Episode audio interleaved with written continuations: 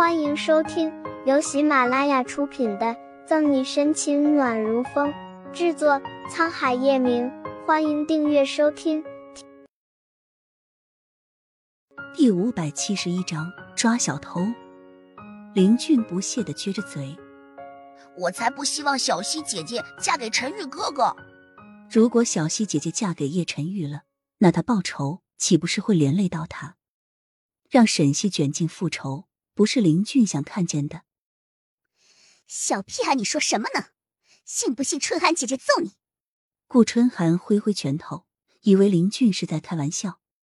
天不早了，明天还要去学校报道，你们快早点去休息吧。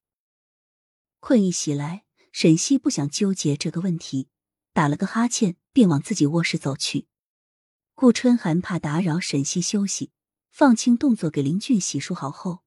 便各自休息了。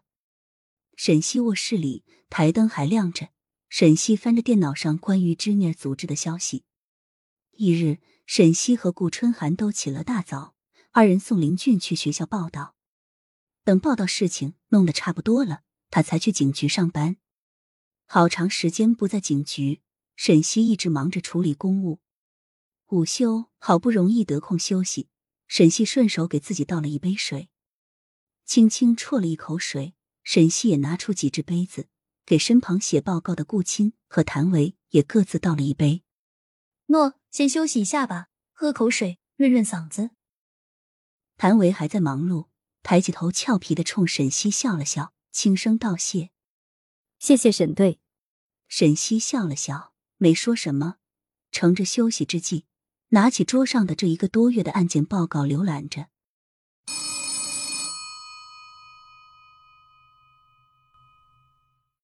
突然，桌子上的电话急促的响起来。沈西瞬间反应过来，一手迅速放下水杯，另一只手飞快的接起电话，职业性的快速询问：“您好，这里是警局。”沈西的表情很严肃，桌上的水杯还在旁边漾着水纹，因为刚才急促的动作，水杯边沿的水还洒出来了一些，滴滴答答的洒落在桌子上。沈西瞥了一眼桌子上的水。却也没有精力分神去擦桌子。喂，警察吗？这里有小偷。电话里传来着急的声音。他抢了我的包，我的包里还有好多东西。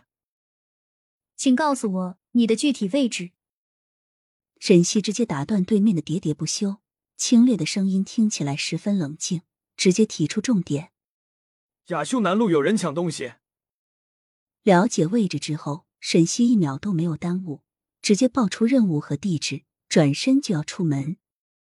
一旁反应过来的顾青和谭维对视一眼，也放下水杯，迅速拿上装备，和沈西一起出任务。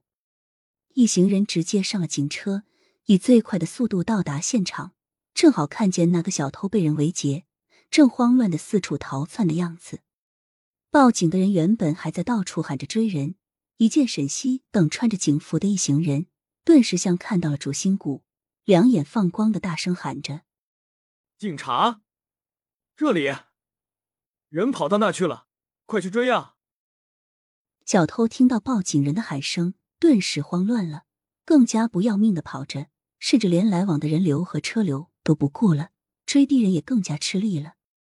沈西挑了挑眉，没有说什么，直接下车，身影敏捷的向那个小偷追过去。无奈那个小偷看上去像是惯犯，虽然跑得有些慌不择路，但是速度却是一点都不慢的。而且身为一个男人，论体力还是比沈西强很多的。沈西虽然速度快，但也不可能像小偷一样丝毫不顾及路人和行人乱撞，眼睁睁看着小偷不停的逃窜。街上的人看见这一幕，再加上那个报警人的大嗓门，都纷纷自觉的让出一条路。奈何小偷却很聪明，专门向人多的地方钻，消耗沈西和一行警察的体力。沈西作为警察，不好随便冲撞人群，速度顿时慢了下来，可又不甘心就这样看着小偷就这么逃走了。啊！正着急时，忽然前面正在逃窜的小偷突然发出一声惨叫，被狠狠的摔在地上。沈西在最前面。又一直目不转睛的跟着小偷，看清了全部过程。本集结束了，不要走开，精彩马上回来。